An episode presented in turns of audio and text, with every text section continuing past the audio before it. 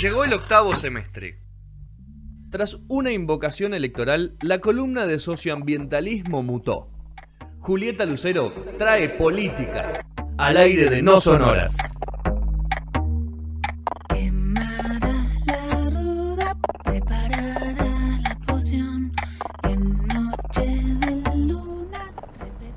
Bueno, ahí estamos en el cuarto bloque de No Sonoras, 8.32. Hemos escuchado Gati Video, Efecto Mandela.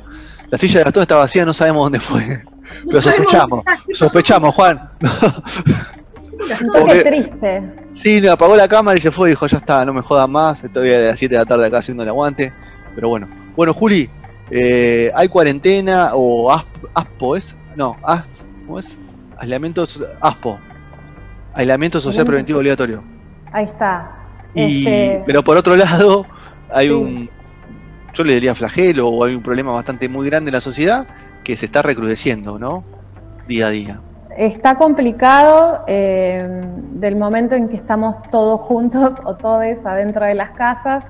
Eh, para, que no, para quienes no sufrimos violencia machista dentro del hogar no es un problema, pero la realidad es que las cifras, los números, eh, las denuncias fueron en aumento. A partir de eso, eh, hubieron dos movidas en paralelo. Una mencionó Pérsico hace un ratito, que dijo máscara roja, pero en realidad era el barbijo rojo. Barbijo rojo. Ahí está, una, campaña que sacó el Ministerio de las Mujeres, Género y Diversidad, más eh, la Confederación de Farmacias Argentinas. Entre los dos, eh, esta campaña que dice que si vos estás sufriendo violencia de género o violencia intrafamiliar, que podés acercarte a una farmacia eh, y pedir eh, un barbijo rojo. Otra opción, dice la campaña, es llamar por teléfono a la farmacia y entonces desde el, comercio directamente se comunican con la comisaría como ah, simulando un delivery, ¿no? Uno le pasa la dirección de la casa para que vaya, eh, vaya el auxilio, digamos, de parte del Estado. la realidad es que sí hubieron, hubo aumento, se estima que un 30% más de llamados al 144 y al 137 por causas de violencia de género. Eh, venimos con un año complicado de todos modos, no es que eh, solamente ahora tenemos el aumento porque estamos por ahí eh, más juntos o hacinados. A nivel nacional, hasta el 29 de febrero habían 63, hubieron 63 asesinatos, si no me equivoco, eh, registrados, ¿no? porque también están los que no son registrados como violencia, como víctimas de violencia de género. Eh, en los últimos días también vimos, varios en, la tele, en los medios, bastante cruentos. Y en función de esto, em, además de la campaña que vino por parte del ministerio que dirige Elizabeth Gómez Alcorta, que es feminista, también se armó hoy o salió a la luz hoy un comunicado, un llamado eh, a la acción de referentes feministas contra la violencia machista. En este caso firmaron este llamado comunicado las dirigentes políticas, académicas, legisladoras, activistas, actrices, em, no solo del espacio del Frente de Todos, que la gran mayoría son de ese espacio, sino también de otros espacios pidiendo medidas y acciones por parte del Estado. A ver, lo que se está pidiendo no solo es de parte del Ejecutivo Nacional, que en este caso, como les dije, tenemos un Ministerio de las Mujeres, Géneros y Diversidades muy festejado desde diciembre, pero también se está pidiendo que las acciones sean de los gobiernos provinciales y la justicia. El Ejecutivo no es el único encargado de actuar en estas situaciones, sino también eh, que tiene que andar la mecánica misma de la justicia para que eh, no sé, por ejemplo, personas que tienen restricciones o una vez que sucede la violencia poder, o sea, lo preventivo por un lado, pero también por el otro lado el accionar para frenar el acercamiento eh, o futuras violencias. ¿Por qué se hace tanto énfasis en el tema de las mujeres? Porque la realidad es que es un impacto desigual el de la cuarentena, el del encierro sobre las mujeres y las, disidencias. Eh, la violencia, por un lado, dentro del hogar, por otro lado, eh, los encierros, digamos, eh, de cuidado, que implican cuidado, Y eh, la violencia en general se ve o, las estadísticas muestran que está más complicada en los centros urbanos o en los barrios populares, que tiene que ver quizás con la cantidad de personas, em, con más personas dentro de, los espacios de cuarentena. Otra cosa por la cual em, también se está hablando mucho es porque como estamos en casa, tenemos, por lo menos en las grandes ciudades, menos ruido de tráfico, menos ruido de la afuera, escuchemos más qué pasa en la casa de los vecinos. No sé si ustedes... Terrible, mal. Lo sintieron. Es como que también le, no solo escuchamos los sonidos, sino que les encontramos más o menos la rutina. Eh, antes por ahí veíamos, escuchábamos el portazo de la mañana o cuando volvían de trabajar, pero ahora se escucha hasta cuando silba la pava si tienen una pava a presión. Entonces, en términos de violencia, eh, los sonidos son indicadores. Lo que mm, está pidiendo este colectivo de mujeres feministas es una vigilancia solidaria, una especie de cuidado eh, entre todos para que este tipo de cosas se frene, eh, de alguna forma que seamos activos, que tratemos de acompañar. muchas veces la confrontación no es la forma, sino encontrar la forma de llegarle a la víctima, digamos. Eh, para evitar más violencia al interior del hogar.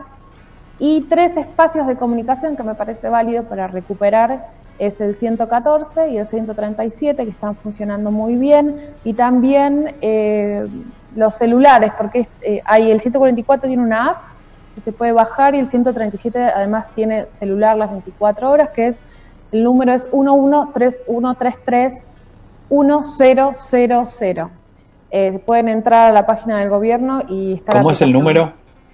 El de WhatsApp otra vez, 1131-331-000. Por teléfono, si no, 144 o 137, dependiendo de donde uno se encuentre. Em, es, es, a ver, se está pidiendo, por supuesto, que el Ejecutivo Nacional tome medidas como para reforzar ante la excepcionalidad de la cuarentena, pero lo que les decía recién también gobiernos provinciales y la justicia, ya que estamos formando redes, atendiendo redes para tantas cosas, que reforcemos este tipo de situación, porque la realidad es que mujeres y disidencias siguen eh, muriendo. Para pensar un poco, siempre hablamos de qué va a pasar con el mundo financiero, qué va a pasar con la economía, qué va a pasar quizás con la salud en algunos lugares como Irlanda, por ejemplo, que se eh, estatizó la salud, pero no pensamos qué va a pasar con los cuidados. ¿no? Es un buen momento, si bien es un momento complejo en muchos aspectos, es un buen momento para pensarnos, eh, pensar la sociedad en la que vivimos, cómo nos comunicamos para eh, hablar o, o, charlar o debatir entre nosotros sobre el paradigma del cuidado.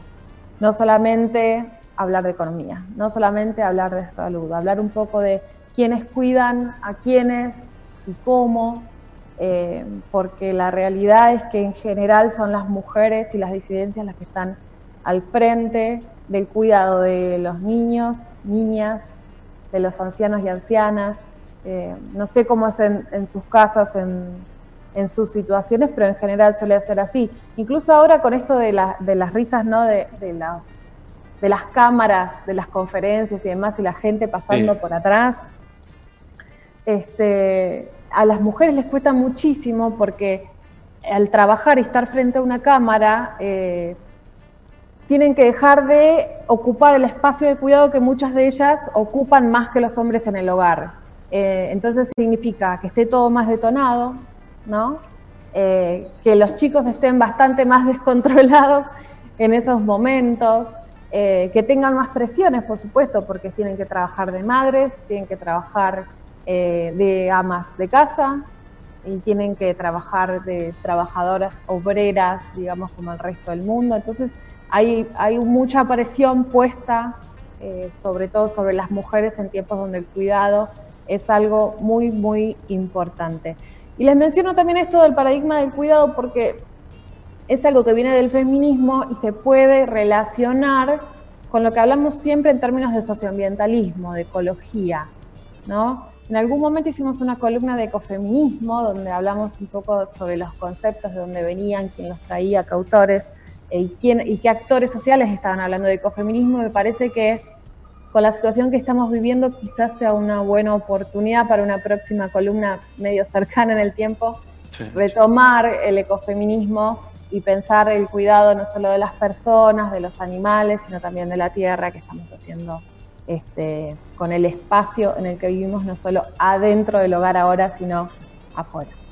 No, y fuera de todos los femicidios que están ocurriendo, Juli, algunos repercuten también de que fuera de que mata a, su novia, amante, amiga, esposa o novia, a, los, a los hijos. O sea, hay, hay muchas mujeres que tienen su segunda pareja y, ese y ese y ese hombre termina matando a la mata a ella y después mata a su hijo. Bueno, hay un caso, es el de Monte Chingolo, que mató a un nene de 7 años que todavía no sé si...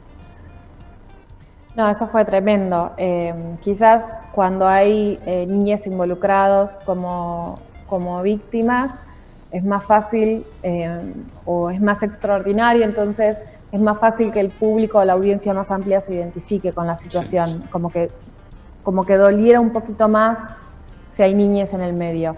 Pero es cierto, y cuando sucede algo así, eh, no está mamá, papá va preso, y, ¿qué pasa con eso? Claro. Sí, sí, sí, sí. O sea, y ya fíjate que no, no, nos acordamos ni los casos ni por zona, ni por ubicación, ni por algún aspecto. Son tantos que ya como que le perdemos el foco a la cantidad de casos que se vienen dando. O sea, hay dos o tres por día y son cada vez más cruentos, que las entierra en el jardín de atrás, que la, descuartizan, o sea, cosas cada vez más macabras, que vemos, que en un momento veíamos las películas nada más. La verdad que sí, eh, entre los feminicidios y la cuarentena, eh, creo que esto parece la sección de Rodri. Yo le estoy escapando eh, un poco a, los, a los noticieros y todo eso, no sé si ustedes cómo la van llevando ese tema. Juli, te quiero preguntar una cosa en particular, digamos, más allá de, de, esta situación en la que no, digamos, bueno, del reclamo de la presencia del Estado y de la policía, esto que decías vos de, la atención, ¿hay algún protocolo para nosotros que estamos escuchando o que está pasando algo? ¿Cuál sería el procedimiento para actuar frente a una situación así? Eh, que no nos está pasando a nosotros, que uno está percibiendo de, de, un vecino o, o, es una percepción. Son situaciones también difíciles porque uno también está encerrado, ¿no? Es verdad, eh, y también cuando hay una situación de violencia extrema uno también podría ser víctima, pero no por eso tiene que dejar de denunciar. El primer paso, dependiendo del tipo de violencia que es, es tratar de acercarse de alguna forma a la víctima y decirle estoy acá, estoy de este lado, te estoy escuchando, necesitas algo, armemos un código, eh, lo que sea, porque es gente que tenemos al lado, con la que compartimos edificio en una situación eh, como esta, por ahí los tenemos más en cuenta, si no en la vida los pasamos por al lado o el mismo ruido de la calle no hace que escuchemos lo que pasa dentro del departamento del vecino, pero ya que tenemos la oportunidad, si podemos acercarnos de alguna forma, eh, sería una buena. Ahora cuando la situación es de extrema violencia, eh, lo recomendable es llamar al 911. Llamar al 911. Sí, no solo para la persona que está del otro lado, suena el teléfono, ¿no? Medio viejo del otro lado de la pared, pero sino también para la misma mujer, porque el 144 y el 137 son espacios de denuncia, también hay profesionales que pueden ayudar, pero el, 911 es el, patrullero que llega rápido, digamos. Claro. por otro lado, me parece que más allá de estas situaciones, que por supuesto son extremas y, y hay que encontrar una respuesta para esta situación, me parece un buen momento en función de lo que decías de de los roles de aprendizaje de muchos de nosotros que estamos eh, quizás adentro de casa un periodo de tiempo más largo del que habitualmente estábamos, de nosotros los varones, pienso como colectivo en general, más allá de las particularidades de cada uno, de con quién vive o no, eh, de, poder, de poder ver esto, de verlo muy en primer plano, esto que, que es este, este trabajo no pago, que es este, este rol cultural de ocuparse de ciertas cosas, que además, esto que vos decías, además de sumarse eh, las, que, las mujeres que tienen que teletrabajar o incluso aquellas que están eh, trabajando, enfermeras, médicas, eh, que trabajan en servicios que están exentos y que tienen que seguir produciendo y, trabajando, se le suma una, un almuerzo que antes no, no había que ocuparse porque los chicos estaban en el colegio, no sé qué, se le suma una atención, a una... Eh, todo este me parece que es un espacio interesante para pensar el rol que nosotros ocupamos en esas actividades domésticas y, de visibilizar que esto no es una, una cosa em, liviana, de capricho, sino que, que, realmente hay una cultura que oprime, digamos, y que, y que esas pequeñas cosas son parte también de la cultura, de la opresión. Sí, de una cultura de la opresión, pero también de un sistema capitalista que está fundado sobre el, trabajo proletario, pero por otro lado el cuidado de la mujer, de las mujeres, de la, de, la base de la sociedad, la crianza de, los más chicos o de las más chicas, eh, de los ancianos y las ancianas, el cuidado del hogar, eh, todo eso que como bien decís es, trabajo no pago. Eh, no sé si se acuerdan cuando... Ah, em, cuando recién volví, cuando recién empezó la época macrista que pedían que saquen eh, la jubilación a las amas de casa. Sí, se suspendió, se suspendió la moratoria y se suspendieron varias cosas de eso. Exactamente, bueno, eso es, eh, eso fue un reconocimiento a mujeres que han trabajado toda la vida y que sin embargo eh, no han cobrado y por otro lado han dado un servicio muy importante a sus familias no solamente, a la sociedad también, ¿no? Porque estamos criando las generaciones futuras. Entonces es. un aporte social muy importante. Eh, y también eh, en términos capitalistas estamos criando a la futura generación de trabajadores. Entonces es algo a, tener en cuenta muy importante. Y otra cosa, Martín, que Juan, que hablaste, que, a mí se me escapó y qué bueno que lo mencionaste, es el rol tan importante, la cantidad de mujeres trabajando en salud, trabajadoras sociales y trabajadoras de la salud. Según el espacio de mujeres de Naciones Unidas, el 70% a nivel global, no en Argentina, sino a nivel global, el 70% son mujeres, trabajadoras sociales y trabajadoras de la salud. Entonces estamos hablando de las médicas, de las enfermeras, em, de toda aquella persona que de alguna forma, eh, también salud mental, digamos que de alguna forma eh, es parte de ese circuito de la salud que hoy tanto se necesita para que salgamos de esta situación. y que se están exponiendo diariamente, digamos, al riesgo eh, del virus en función de también de proveer un servicio que es necesario y que también, digamos, bueno, es parte de la profesión que eligieron en, muchos de los casos, digamos, en general. Bueno, es, Sí, y eh, bueno, Naciones Unidas también dice eh, que ese porcentaje de mujeres cobra el 11% menos que los hombres. son el 70% del total y cobran un 11% menos. Entonces es un problema. Eh, también pensar que esas mujeres muchas veces eh, vuelven a la casa y tienen que seguir trabajando. No todas, porque no todas eligieron ser madres o no todos viven en familia o con, o con amigos o la situación en la que vivan, ¿no? Pero, pero muchas sí. Eh, hace, creo que hoy fue que salió que en un edificio eh, le hicieron una intimación a una médica. No sí, sí, salió, salió, sí, sí, hay varias ya, se están poniendo de moda. Y a uno que trabaja en una farmacia también le escribieron cosas en el ascensor. Que no toque barandas. Mal, mal. Se, está poniendo, se está poniendo medio mágico, pero bueno. también eh, puso de manifiesto, más allá de esta situación particular que estamos hablando de, las mujeres, de lo que nos gusta ser policía como sociedad. totalmente.